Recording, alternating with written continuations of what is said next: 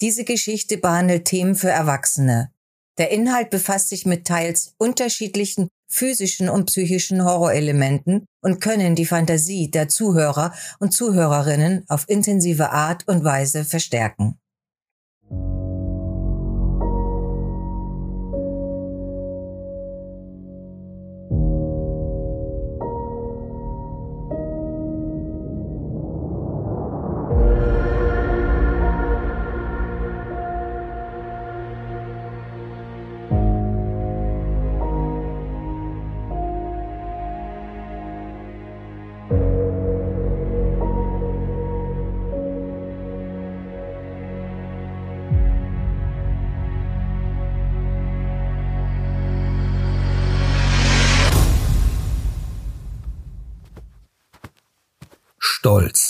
Bewusst schreitet der elegante Mann Mitte 50 durch das edle Anwesen. Vorbei an vielen Gemälden, die verschiedene Künstler im Laufe der letzten Jahrtausende gemalt haben.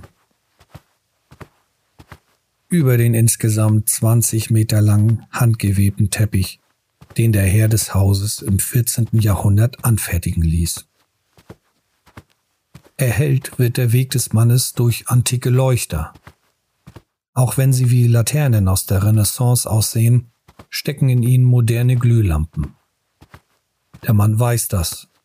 Sein Meister ist sich dessen jedoch nicht bewusst. Und das ist gut so. Noch einige Schritte, dann erreicht der langjährige Diener des Hausherrn die doppelflügelige Tür. Dahinter erwartet er, seinen Meister anzutreffen. Seit zwei Jahren ist er dort, immer kurz nach Sonnenuntergang. Der Mann hat nie gefragt, weshalb. Es hat ihn nie interessiert. Ein leises Klopfen kündigt seine Bitte an, eingelassen zu werden. Kurz darauf folgt ein leises Ihr bitte. Der Mann öffnet die Tür tritt ein und verbeugt sich tief zur Begrüßung seines Meisters. Über die Jahrzehnte hat er gelernt, auf jede Kleinigkeit zu achten. So bekommt er das leise Rascheln des Brokatärmels seines Herrn und Meisters mit, eine Geste, er dürfe sich erheben. Mein Herr, ich störe euch mit einer unerfreulichen Nachricht. Der Mann hat schon häufig erleben müssen, dass Untergebene seinem Meister enttäuschende oder schlechte Botschaften überbrachten. Wenn sie das Aufeinandertreffen überlebten, dann nur mit Schmerz und Leid. Doch er selbst steht bereits so lange im Dienste des Meisters, dass es für ihn nichts zu fürchten gibt. Es ist lange her, dass er seinem Meister das erste Mal begegnete. Damals trug er noch den Namen Ferdinand. Zu Beginn des 18. Jahrhunderts begleitete Ferdinand hochrangige Adelige des Wiener Hofs nach Ungarn. Er war schon zu dieser Zeit ein Kammerdiener der Hohen Schule und seine damaligen sterblichen Dienstherren schätzten ihn. In jener Zeit traf sein heutiger Meister zufällig auf ihn. Auch wenn er den Grund seiner neuen Dienstschaft bis heute nicht erfahren hat, so ist der Mann mittlerweile davon überzeugt, dass sie eine Schachfigur in einem Komplott des alten Vampirs war. Seither dient er ihm als Ghoul. Ob der Komplott noch läuft oder bereits beigelegt wurde, das weiß er nicht. Die Jahre der Lehre unter seinem jetzigen Meister waren hart und haben ihm einiges abverlangt. Doch den Lohn hat er schon vor vielen Jahrzehnten zu schätzen gelernt unsterbliches Leben oder dem Fluch der Vampire. Dazu einige geringe Gaben, die sich über die Dekaden entwickelt haben. Gewiss ist ihm seine Dienstschaft und die Macht des Blutsbandes bewusst. Doch er wurde zum Dienen geboren. Seine Eltern waren bereits die Kammerleute eines Adeligen, als Ferdinand zur Welt kam. Er kann gut mit seinem Status leben und er hat viele Personen überlebt, die ihren Stand als Untergebene verabscheuten. An schweren Tagen erinnert er sich daran, lächelt kurz in sich hinein und geht weiter seine Wege.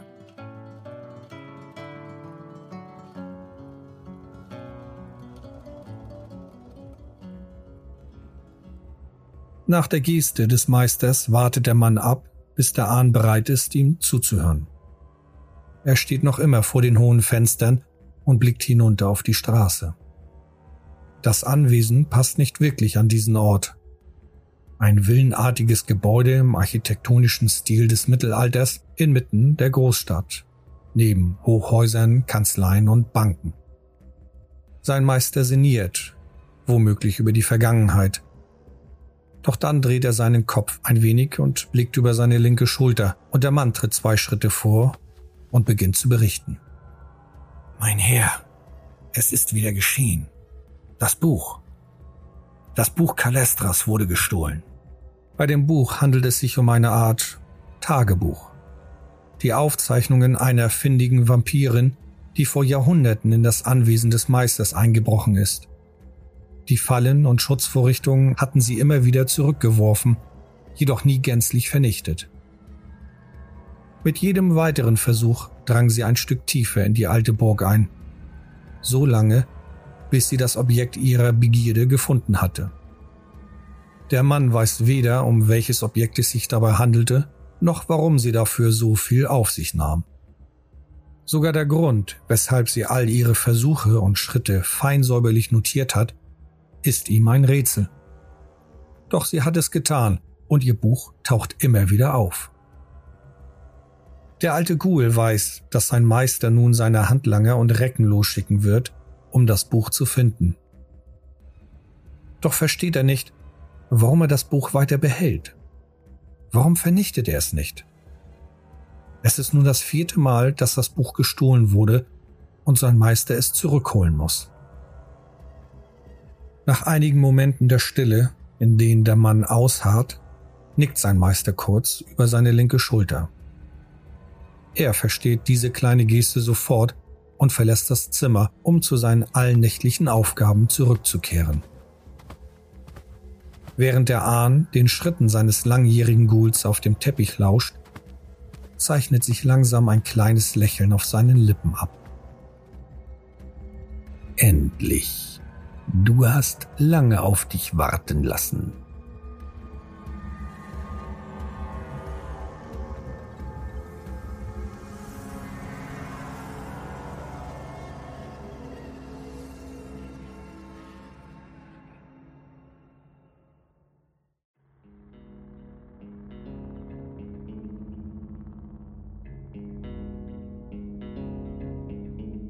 Zu etwa derselben Zeit, irgendwo anders in dieser großen Stadt, eilt der Vampir Lucius über die Dächer der heruntergekommenen Häuser. Wäre er sterblich, würde er aufgrund der letzten Stunden gewiss außer Atem sein. Doch als Blutsverwandter, als Unsterblicher, schwächt ihn die Anstrengung nicht mehr. Und so eilt er ebenso katzengleich wie zu Beginn der Nacht zurück zu seinem Versteck. Seit einiger Zeit nutzt er hin und wieder die baufällige Dachwohnung. Die Balken tragen mit Ach und Krach das Dach und gesäubert wurde hier schon lange nicht mehr. Kein Wunder, dass die Wohnung nicht vermietet ist. Selbst die Leute in diesem Stadtteil, die eher sozial schwach sind, wollen hier nicht leben. Das soll ihm nur recht sein. Lucius besitzt einige solcher Zuflüchte in der Stadt alle in Slums und am Rande der Vampirdomäne. Das liegt an seinem Blut. Ruht Lucius sich am Tage zu häufig am selben Ort aus, spürt er die Kraft der Sonne in seinem Blut brennen. Ein unsäglicher Fluch, den er trägt. Doch er weiß, dass das Unleben als Vampir nicht nur schöne Seiten hat. Lucius erfuhr von seinem Erzeuger, dass jeder Vampir verflucht ist und diese Flüche immer andere Auswirkungen haben. In den ersten Monaten als Vampir war es ungewohnt und schwer. Doch nach den vielen Jahren hat sich Lucius nicht nur daran gewöhnt, sondern auch die Möglichkeiten seines Blutes schätzen gelernt. Nach den letzten Metern über die Dächer schlüpft Lucius durch das offene Dachfenster und in seine Zuflucht. Umgehend verschließt er die Öffnung und vergewissert sich der Sicherheit seines Verstecks. Erst danach lässt er Ruhe über sich kommen und greift genüsslich in seine Umhängetasche. Wie ein kleines Kind das nun endlich das lang ersehnte Objekt der Begierde erhalten hat. Ein altes Buch.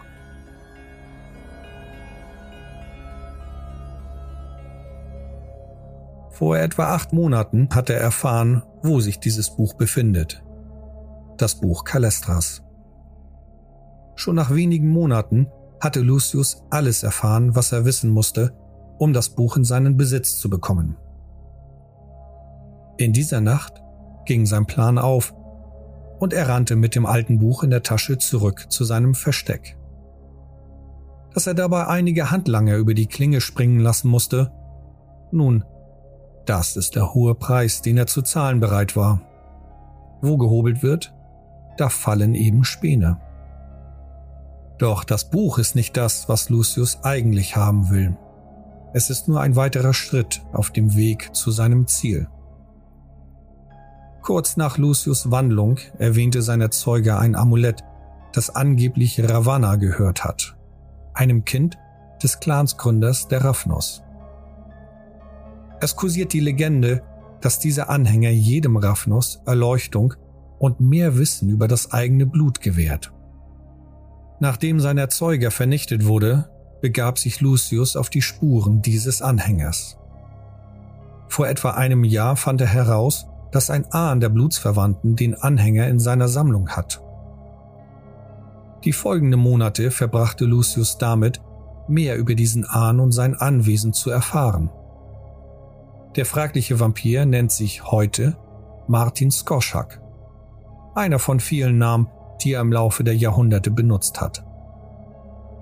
Etwas länger brauchte Lucius, um zu erfahren, wo Martin seine Sammlung aufbewahrt in einem modernen Bürokomplex inmitten der Innenstadt. Weitere Wochen brachte der Raphnos damit zu, das Gebäude auszukundschaften, Pläne zu besorgen und Informationen über die Sicherheit und das Personal zu sammeln. Doch er fand keinen sicheren Weg hinein und wieder heraus. Während seiner Recherche und Nachforschungen erfuhr er dann von einem Tagebuch, dem Buch Kalestras. In den Kreisen der Blutsverwandten ist dieses Buch erstaunlicherweise kaum bekannt. Angeblich enthält es einiges an Wissen über Martin Skorschak und seine Immobilien. Das klang erst einmal sonderbar für Lucius, doch immerhin reizvoll genug, um es nicht außer Acht zu lassen. Als er die Gelegenheit erhielt, einen Auszug zu lesen, überkam ihm schnell der Drang, das Buch zu erlangen. Und nun ist es soweit. Behutsam zieht er das Buch hervor und legt es auf den alten Holzschreibtisch. Die Tischlampe flackert mehrmals, nachdem Lucius sie einschaltet. Er wartet einige Momente, bis sich die Lampe beruhigt hat und ein konstantes, schummriges Licht ausstrahlt. Seine Ungeduld quält ihn sehr, weswegen er die ersten Seiten überfliegt, bis er erste Hinweise auf den Anhänger findet. Nachdem eine Stunde vergangen ist, hat er sich einen Überblick über das Buch verschafft. Kalestra ist eine Vampirin, vermutlich vom Clan der Rose oder der Schlangen. Viel wichtiger ist jedoch, dass Kalestra ebenfalls auf der Spur dieses Anhängers war und auch sie erfuhr, dass Martin, damals hörte er auf den Namen Victor Scorsio, den Anhänger besitzt. Sie versuchte mehrmals den Anhänger zu ergattern, scheiterte jedoch jedes Mal. Spannend ist das für Lucius, weil Calestra all ihre Versuche in diesem Buch festgehalten hat. Und schon ihr erster Versuch macht Lucius klar, auf was er sich da einlassen wird.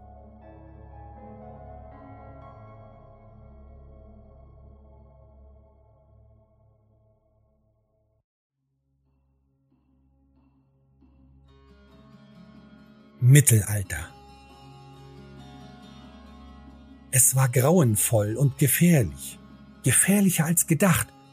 Doch wer bin ich, dass ich nach einem Fehlschlag aufgebe? Nur von Anfang an und schnell, ehe ich Details vergesse. Nachdem ich viele Monate damit zugebracht hatte, das Versteck des Anhängers ausfindig zu machen, hörte ich mich in dem Dorf um. Schnell wurde mir klar, dass das Schloss einem Vampir gehört. Ich kannte mich mittlerweile in unserer Gesellschaft aus, Die Beschreibungen der einfachen Bauern und Mägde sowie der Ort hier, tief in Osteuropa, brachten mich zu der richtigen Schlussfolgerung. Es war ein Woiwode der Zemischke. Von seinem finsteren Schloss aus herrschte er über die Dörfer und Ländereien und auch über die Bewohner, was ihnen jedoch nicht im vollen Ausmaß bewusst war. Für mich war dieses Wissen nicht nur interessant, sondern auch nützlich. Von meinem Erzeuger hatte ich gelernt, dass die Zemischke, Vampire vom Clan der Former, beeindruckende Kräfte besitzen, um Fleisch zu formen wie Lehm. Und ich hörte Geschichten von seltsamen, schrecklichen Kreaturen. Mir war klar, dass es schwierig werden würde. Es ist immer schwierig, wenn es gegen einen Vampir geht. Doch mit diesem Hintergrundwissen bereitete ich mich darauf vor, seltsameren Wachen zu begegnen als den gewöhnlichen Schergen. Schließlich erkundete ich vorsichtig die Gegend. Gleich in der ersten Nacht bekam ich den ersten Schock. Ich wagte es, mich dem Schloss zu nähern, aus dem Wald heraus, von dem sich das einfache Volk erzählte, dieser sei verflucht und nur der Herr und Meister schütze sie vor dem Bösen. Wer sich dem düsteren Wald nähere und lausche, so tuschelte man, der könne das Wehklagen der Sterbenden hören. Nichts kann einen auf das vorbereiten, das ich dort entdeckte. Ich schlich durch den Wald und hielt Ausschau nach möglichen tierischen Handlangern. Dann hörte ich das Wehklagen, erst leise, doch mit jedem Schritt wurde es klarer. Dann erkannte ich eine Gestalt. Sie stand einfach nur regungslos zwischen den Bäumen. Eine Wache, dachte ich zunächst. Nun ja, das stimmte auch irgendwie. Doch ungewöhnlich, dass sie allein in dem dunklen Wald stand und sich nicht bewegte. Meine Neugierde kostete mich einen Teil meines Verstandes, denn ich wagte mich näher heran. Ich versuchte es mit einer Ablenkung, indem ich einen kleinen Ast in eine andere Richtung warf. Auch das konnte den Wachmann jedoch nicht dazu bewegen, etwas zu tun. Als ich mich nah genug herangewagt hatte und das Mondlicht ihn etwas erhellte, erkannte ich dann warum und musste mich arg zusammenreißen. Es war, als schwebe der Mann etwas über dem Boden. Seine Beine und Arme waren vom Leib abgespreizt und bewegten sich leicht im Wind. Doch das Grauenvolle war der Stab, der den Mann durchbohrte. Er brach aus dem Kopf des Mannes heraus und stach am anderen Ende aus seinem Unterleib hervor um tief in der Erde zu versinken. Und obwohl sein Körper auf diese Art durchbohrt war, lebte der Mann noch oder existierte. Ich wollte meinen Blick abwenden, doch konnte ich es nicht. Es war grauenhaft faszinierend. Meine Neugierde ließ mich unbewusst weiter vorschreiten, vorsichtig. Als ich schließlich erkannte, aus was der Stab bestand, überkam mich ein weiterer Schock. Es war weder ein Stock noch eine Stange. Nein, es waren Knochen. Ich konnte nicht ganz sicher sein, aber es sah aus, als seien es die Knochen aus seinem eigenen Rücken. Das war zu viel. Ich musste weg. Den Rest der Nacht rang ich mit dem Schock. Ja, ich hatte eine grobe Ahnung gehabt, was mich erwarten könnte. Doch die Vorwarnung hatte nicht gereicht, um mich gegen einen solchen Anblick zu wappnen. Dennoch, in der nächsten Nacht wagte ich es erneut. Im Wald wusste ich, was mich erwartete. Ich hätte einen anderen Weg beschreiten können, doch wer wusste, was dort auf mich gewartet hätte. Also ging ich denselben. Nun ja, nicht ganz. Ich hielt etwas größeren Abstand von der Wache. Ich blieb vorsichtig. Und so bemerkte ich auch die beiden Fäden, die zwischen den Bäumen gespannt waren. Ich begutachtete sie genauer und stellte fest, dass sie aus den Händen und Füßen des Wächters kamen. Waren es Sehnen? Sie führten tiefer in den Wald und ich folgte ihnen. Ja, meine Neugier, ich weiß. Irgendwie ahnte ich, was mich erwartete, doch ich wollte Gewissheit. Ich musste sie haben. Und dann entdeckte ich eine weitere, Wache. Die Fäden oder Sehnen führten genau zu ihr. Ich war mir sicher, eine Berührung würde etwas auslösen. Etwas, was für mich nicht gut gewesen wäre. Also tauchte ich geschickt zwischen ihnen hindurch. Ich schlich weiter durch den Wald. Nach wenigen Metern konnte ich dann das Gemäuer der Burg zwischen den Bäumen erkennen. Noch vorsichtiger wagte ich mich voran. Nur wenige Teile waren vom Fackelschein beleuchtet. Ich harrte dort eine ganze Weile aus, um mögliche Wachen zu entdecken. Und es lohnte sich. Tatsächlich patrouillierten Männer um das Heim des Zemischke. Und wie zu erwarten war, waren sie nicht normal. Sie hatten einen seltsam gekrümmten Gang und die Arme waren ungewöhnlich lang. Anfangs konnte ich es nicht genau erkennen, doch später wurde es deutlich. Sie trugen keine Schwerter, aus ihren Armen wuchsen spitze Knochen, die sie als Waffe nutzten. Grunzend und schnaubend marschierten sie um das Anwesen, gefangen in indoktrinierte Inbrunst. Alles, wirklich alles, was sich ihnen näherte und in Reichweite kam, wurde zerfleischt. Ich beobachtete, wie sie binnen weniger Augenblicke einen wilden Eber in Stücke hackten, der dem Anwesen zu nahe gekommen war. Unbemerkt auf diesem Weg in die Burg zu gelangen, mochte zwar möglich sein, schien mir jedoch zu gefährlich. Daher suchte ich nach einem anderen Weg. Ich zog mich zunächst zurück und heckte eine Alternative aus.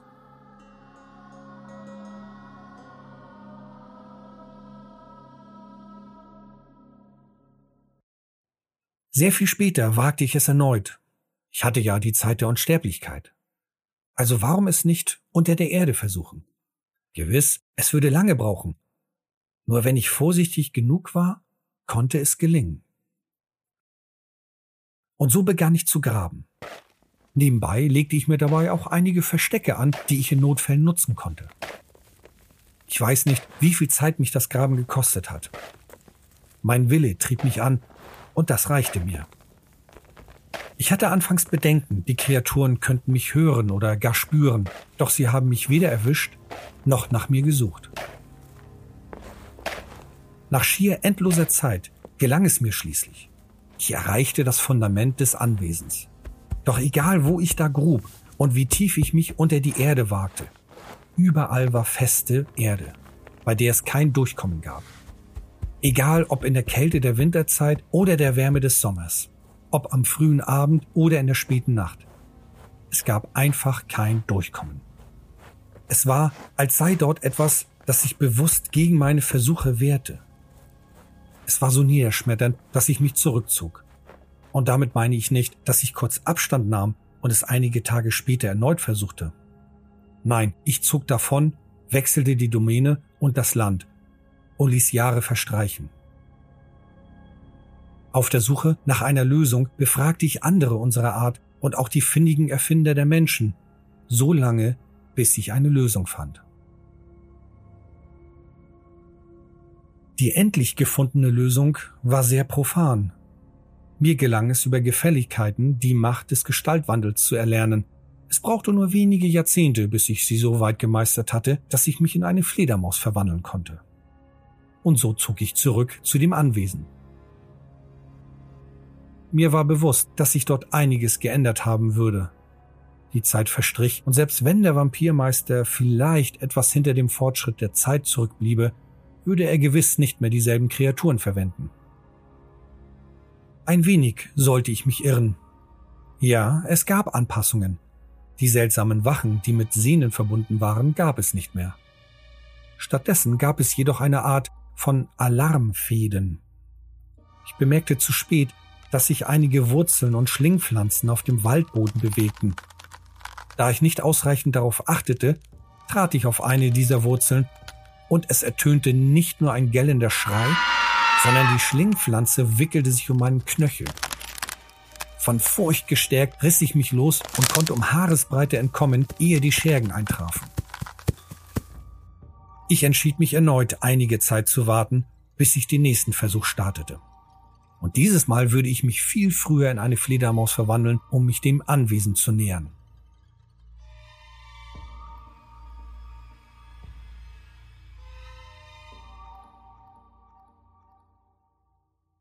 Gegenwart. Lucius schreckt kurz auf. Ihn überkommt das Gefühl, beobachtet zu werden. Er blickt sich genau in dem Raum um und vergewissert sich, dass Tür und Fensterluke geschlossen sind. Er greift in seine große Tasche und holt einen Beutel voller Murmeln hervor, die er wild und unkontrolliert durch den Raum wirft. Er ist davon überzeugt, dass keine Macht der Verdunkelung vor dieser Enttarnung sicher ist. Nachdem sich Lucius wieder sicherer fühlt, widmet er sich erneut dem Buch. Er stellt fest, dass Calestra eine sehr hartnäckige und entschlossene Vampirin war. Über Jahre, gar Jahrzehnte hinweg versuchte sie es immer wieder. Manches Mal zog sie sich über einen längeren Zeitraum zurück, da sie wieder entdeckt wurde und wohl Gras über ihren Versuch wachsen lassen wollte.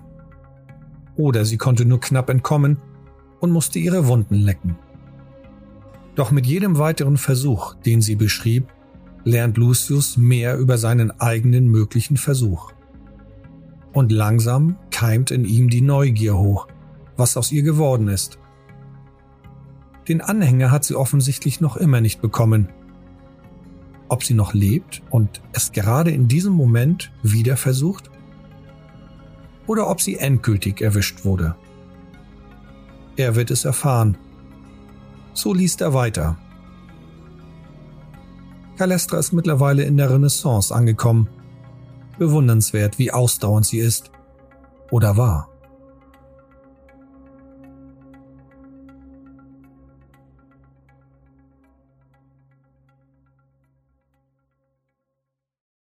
Renaissance.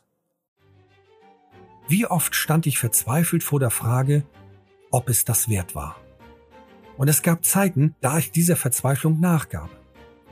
Doch Jahre später juckte es in meinem Verstand und ich musste es erneut versuchen. Es war, als würde mich ständig etwas zu Ravanas Anhänger treiben.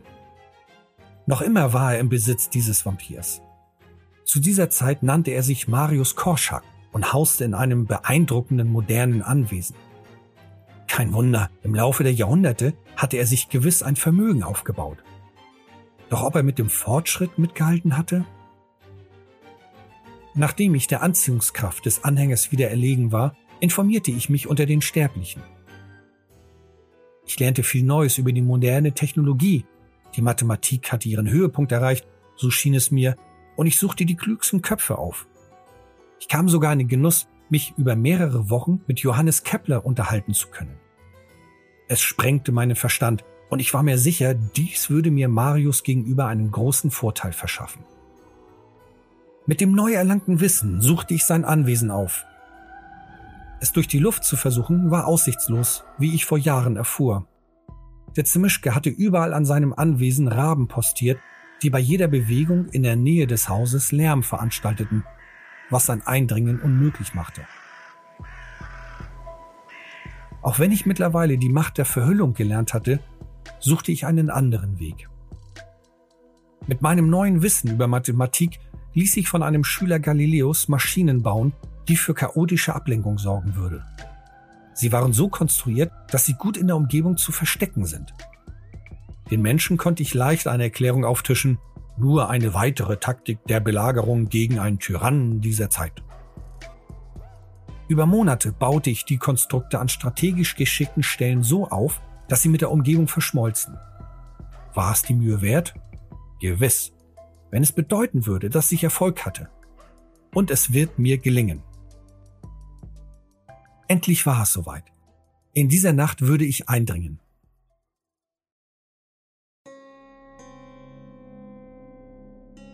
Ein Schritt weiter und noch so viele vor mir.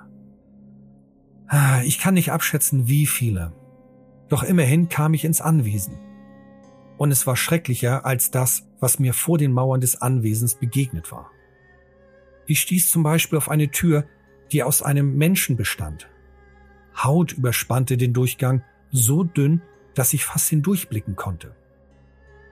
Das Gesicht war noch zu erkennen wie eine Art Wappen, und mit einem verzweifelten und leidvollen Blick schaute es sich um. Ich beobachtete lange und wartete, bis jemand anderes diese Tür durchschritt. Und es war schauerlich. Ich musste all meinen Mut zusammennehmen, um allein den Gedanken zu ertragen, auch diese Tür benutzen zu müssen. Es öffnete sich nur dann eine Hautfalte, wenn jemand über die Haut strich. wie eine Liebkosung der Zärtlichkeit. Für einen kurzen Moment konnte ich sogar Erleichterung in dem Blick der Türkreatur entdecken. Doch kaum schloss sich die Falte, war das Leid im Gesicht wieder deutlich zu erkennen. Ich versuchte es woanders. Wie gut, dass ich in diesen Jahren nach meinem ersten Eindringen in das Anwesen einen kleinen Durchgang geschaffen hatte. Es war der Zugang zur Kanalisation. So konnte ich wenigstens die Male danach diesen Zugang nutzen und ich arbeitete mich voran. Ich durchsuchte Raum um Raum und versuchte herauszufinden, wo Marius den Anhänger aufbewahrte. Mein Verstand musste dabei viel erleiden und vor allem der letzte Versuch erschütterte mich erneut zutiefst. Der wahnsinnige Zimischke hatte nicht nur seine Wachen auf brutalste Weise verschandelt, sondern auch seine Bediensteten. Ich drückte mich in die schattigen Ecken und beobachtete, wie Diener an mir vorbeieilten. Ihre Sinne waren zu schwach, um mich wahrzunehmen, doch auch mein Geist war zu schwach, um zu ertragen, was ich sehen musste. Ein Diener war offensichtlich für den Durst des Zimischke zuständig. Sein Bauch war geöffnet und unter seinen Rippen befand sich eine Art Tablett aus Knochen und Muskelfleisch. Darauf stand ein Glas. Über dem Glas, aus dem Innern seines Oberkörpers kommend, hing eine offene Ader. Tatsächlich musste ich mit ansehen, wie Marius das Glas aus dem Innenraum des Bauches entnahm, es mit einem kräftigen Schluck entleerte und zurückstellte. Kurz darauf floss aus der Ader über dem Glas ein Rinnsal Blut, und füllte das Glas. Grauenvoll. Ich fragte mich schon lange nicht mehr, was die armen Kreaturen erleiden mussten. Ob sie überhaupt noch bei Verstand waren? Doch ich musste noch vorsichtiger werden.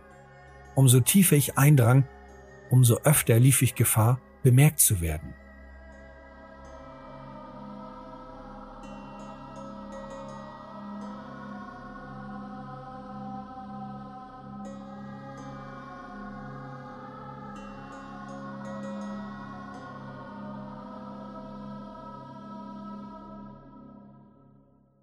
Gegenwart. Allein von diesen Grauen zu lesen, ist schon schwer. Sich diese Dinge vorzustellen, verursacht spürbares Unbehagen, selbst bei einer nicht besonders stark ausgeprägten Fantasie. Lucius zweifelt in diesem Moment daran, ob er es überhaupt wagen sollte. Ist es das wert, sich diesem Horror auszusetzen, um den Anhänger zu ergattern? Lucius braucht eine Weile, Tatsächlich belässt er es für diese Nacht dabei und überlegt in der nächsten, ob er weiterlesen oder es ganz aufgeben will. Ja, es war ein Schock, den Lucius zu verarbeiten hatte. Doch er beschließt, dass er nicht so weit gekommen ist, um aufzugeben. Nein, er wird sich zusammenreißen. So schlägt er das Buch wieder auf und liest weiter. Zuerst überfliegt er es mehr als dass er jedes Detail genau liest. Doch bald wird ihm klar, dass er dabei vielleicht wichtige Hinweise überliest. Und er beginnt doch genauer zu lesen. Auch wenn es einiges an Überwindung erfordert. Mittlerweile ist Lucius sich sicher, dass Calestra nicht mehr lebt. Auch wenn ihn das traurig stimmt. Er würde alles geben, um sie zu treffen und zu fragen, wie sie all das ertragen konnte.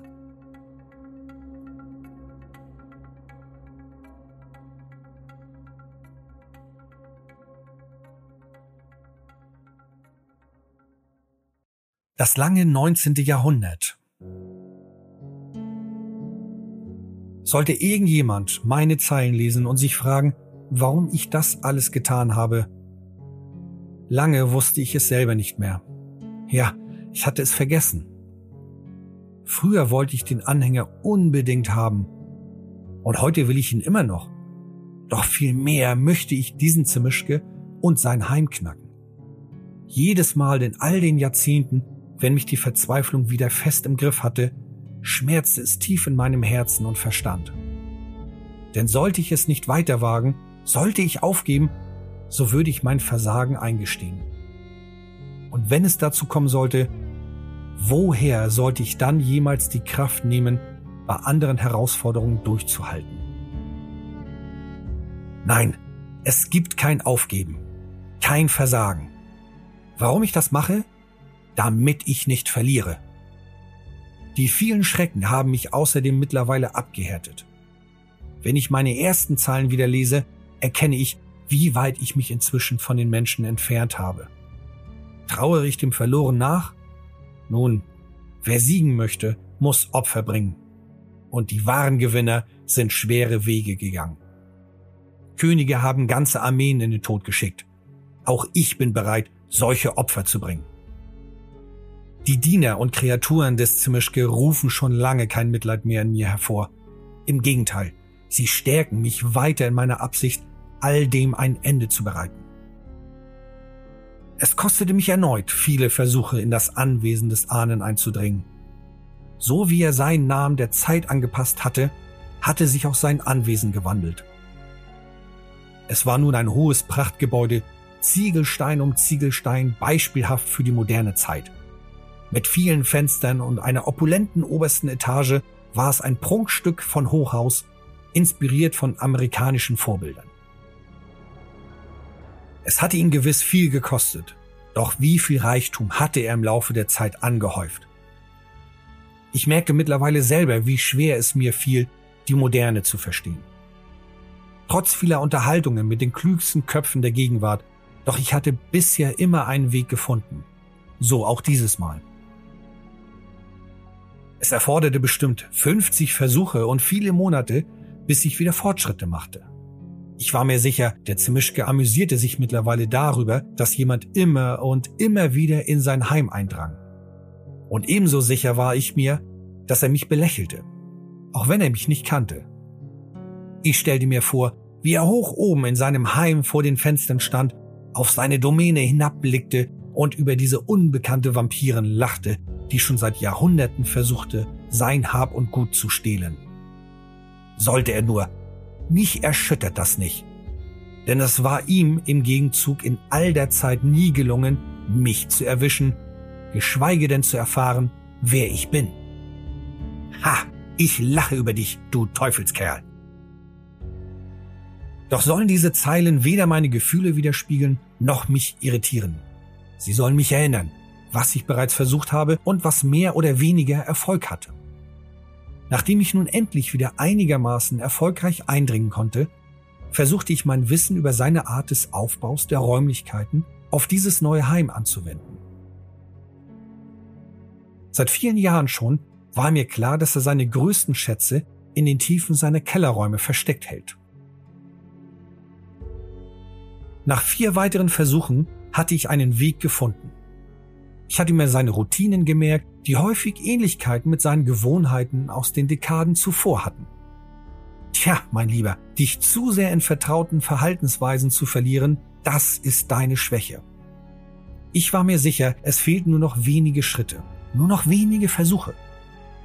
So weit war ich noch nie vorgedrungen. Und dieses Mal gelang mir die Flucht nur knapp. Schon so viele Jahrhunderte hatte ich mich mit ihm und seinem Clan beschäftigt. Die Gesellschaft der Vampire wandelte sich, die Kriege zwischen der Camarilla und dem Sabbat lehrten mich viel über die Zimischke und auch über ihre Kriegsgule. Doch die Gerüchte über die bestialischsten ihrer Kreaturen, die sogenannten Watched, konnte ich nicht glauben. Und doch erwiesen sie sich als wahr und ich warne jeden vor diesem Anblick. Macht euch darauf gefasst, das Unmögliche zu sehen, denn unvorbereitet wird euch der Schock zu lange lähmen.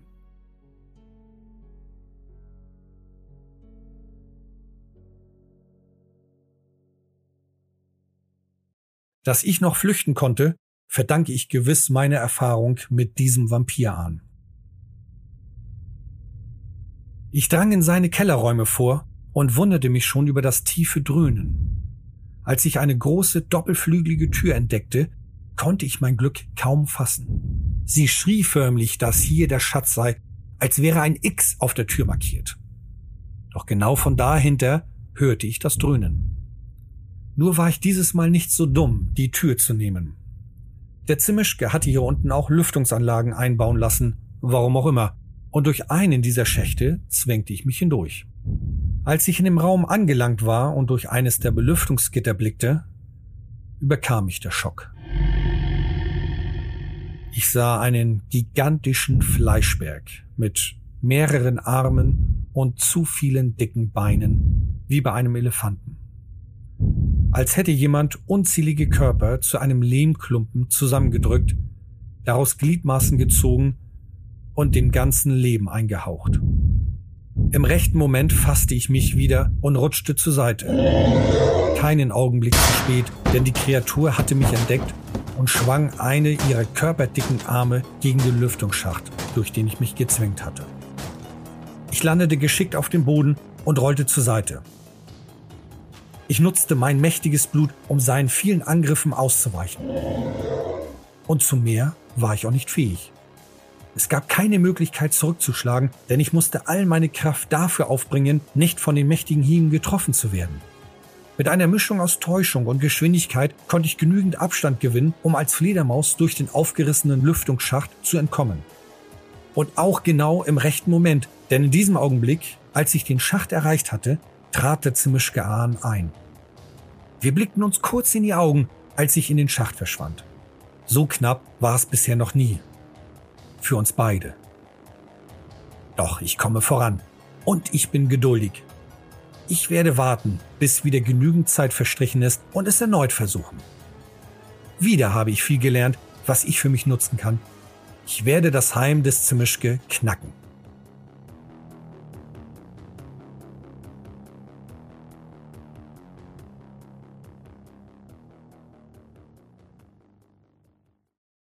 Gegenwart. Das waren Kalestras letzte Worte. Lucius verweilt eine ganze Weile über den restlichen leeren Seiten. Was ist mit ihr geschehen? Plant sie ihren nächsten Versuch? Wahrscheinlich nicht. Denn wie sollte dann das Buch in Lucius Hände gelangt sein?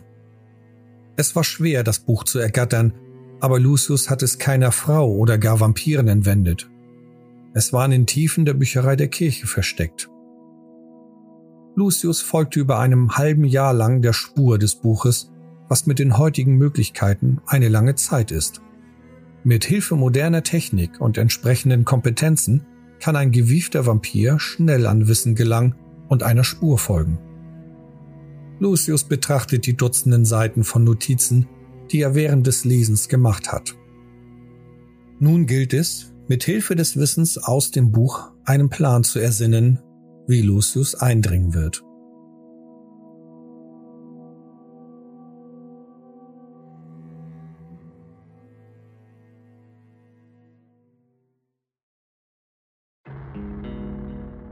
Einige Wochen später hat Lucius alles vorbereitet. Er beschattet das Gebäude, achtet auf die Hinweise verbindet die Erkenntnisse mit dem Wissen aus Kalestras Buch und hat schließlich einen Weg gefunden. Auf dem Weg zu seinem Ziel wird Lucius schnell klar, wie groß der Vorteil ist, den er aus dem Buch gezogen hat.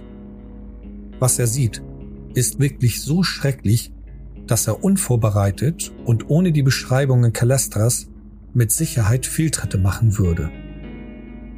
Doch so gelingt es ihm, bis zur Halle der Kreatur zu gelangen, dem Raum des Watched. Der Raphnos hatte lange darüber gegrübelt, wie er diese Hürde überwinden kann. Schließlich hat er beschlossen, die Kreatur mit einer Kombination seiner Macht der Verhüllung und den illusionistischen Kräften seines Clans abzulenken. Lange genug, um den Raum zu durchqueren.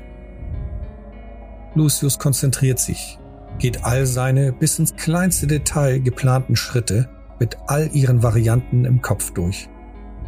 Schließt kurz die Augen und denkt an Calestra. Dann folgt er seiner erdachten Abfolge. Mit einem lange geübten Perfektionismus arbeitet er sich Schritt um Schritt vor. Trotz der Vorwarnungen Calestras ist der Anblick der Kreatur schockierend. Doch der Raphnos nutzt all seinen Willen und folgt konzentriert seinem Plan. Er schlüpft an dem Watched vorbei, lässt ihn gegen seine Illusionen kämpfen, die natürlich geschickt jedem Angriff ausweicht, und gelangt zur gegenüberliegenden Tür. Es ist eine der sonderbaren Hauttüren. Mit einer weiteren Illusion, die den Tastsinn fokussiert, lässt er die Haut glauben, nein, spüren, dass die richtige Person zärtlich über sie streicht. Die Hautfalte öffnet sich und Lucius schlüpft hindurch. Und der Schock trifft ihn erneut. Der Boden hier ist weich und matschig. Es ist, als stünde er im Inneren eines Körpers. Er braucht zu lange, um das zu verarbeiten. Seine Füße sind mittlerweile im Boden versunken. Nein, nicht im Boden, in Fleisch. Als sein Verstand sich zurückkämpft und sich langsam vom Schock erholt, versucht Lucius sich zu befreien. Doch er kämpft gegen das Unmögliche. Er blickt sich hilfesuchend um und entdeckt Gesichter. Überall. An Wänden, Boden, Decke. Gesichter von, von Vampiren. Sie verschmelzen mit dem Raum. Sie sind der Raum. Lucius hört die Schreie des Leids, der Gefangenschaft von unzähligen Leben und Jahren. Doch erfüllt kein Ton diesen Raum. Lucius hört die Schreie und verzweifelten Stimmen in seinem Kopf. Er fühlt sie, spürt es tief in seinem untoten Herzen. Und währenddessen versinkt er immer tiefer. Nein, der Raum zieht ihn in sich verleibt ihn sich ein. Lucius ist nun ein Teil, ein Teil des Heims des Zemischke.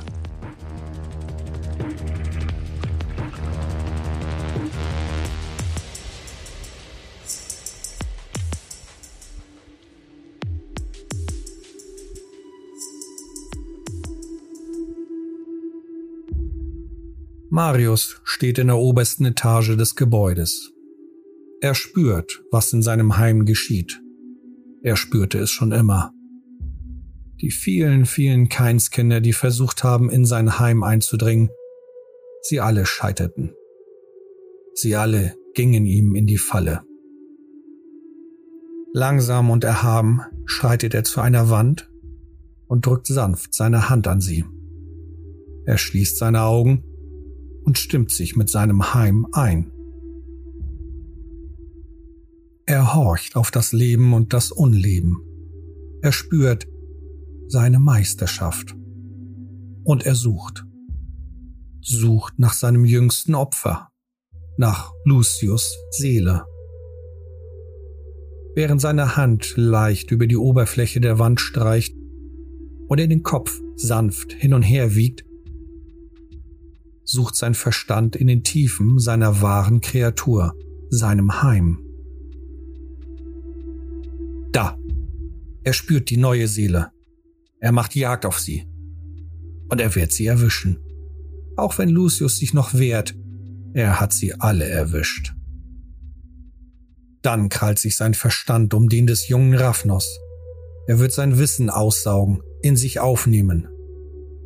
Marius wird erfahren, wo er sein Versteck hat, wo er das Buch hat und welche Schritte Lucius zuletzt getätigt hatte.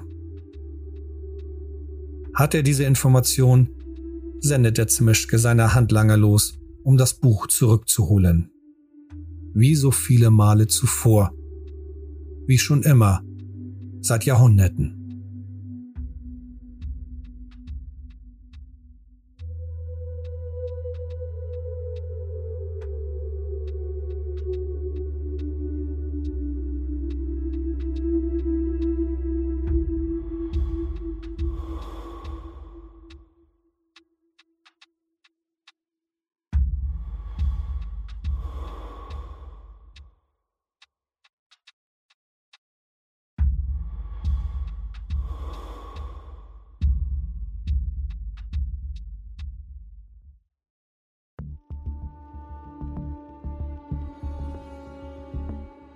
Eine Nacht später klingelt eine finstere Gestalt an der Tür. Der Ghoul, der einmal Ferdinand hieß, öffnet. Der Mann überreicht ihm ein kleines, in braunes Papier eingeschlagenes Päckchen. Einfaches Paketband hält es fest gebunden. Die Worte, die die Gestalt sagt, hört der Ghoul nicht zum ersten Mal, auch wenn er den Mann noch nie zuvor gesehen hat. Für den Meister. Leicht darauf dreht er sich um und verschwindet in der nächtlichen Stadt. Der Ghoul blickt ihm noch kurz hinterher. Er wird ihn nie wiedersehen. Doch in einigen Jahren oder gar Jahrzehnten wird jemand anderes genau dieselben Worte zu ihm sagen. Der Ghoul weiß genau, was sich in dem Päckchen befindet. Ohne nachzuschauen, würde er sein Leben darauf verwetten, dass es sich um Kalestras Buch handelt. Während der alte Ghoul zu seinem Meister geht, fragt er sich, wie schon so oft, wie es dem Meister immer wieder gelingt, das Buch zurückzubekommen früher oder später. Und warum er immer wieder zulässt, dass es gestohlen wird. Der Ghoul hat die Macht seines Meisters sehr oft bestaunen dürfen. Gewiss hat er Möglichkeiten, das Buch so zu sichern, dass niemand herankommt. Bevor der Ghoul das Buch übergibt, holt er noch Schreibfeder und Tinte. Wie bereits die Male zuvor. In der gewohnten Art und Weise signalisiert er seinen Wunsch einzutreten mit einem Klopfen. Wie schon so oft zuvor wird ihm der Wunsch gewährt. Marius sitzt bereits mit einer seltenen Vorfreude am Schreibtisch.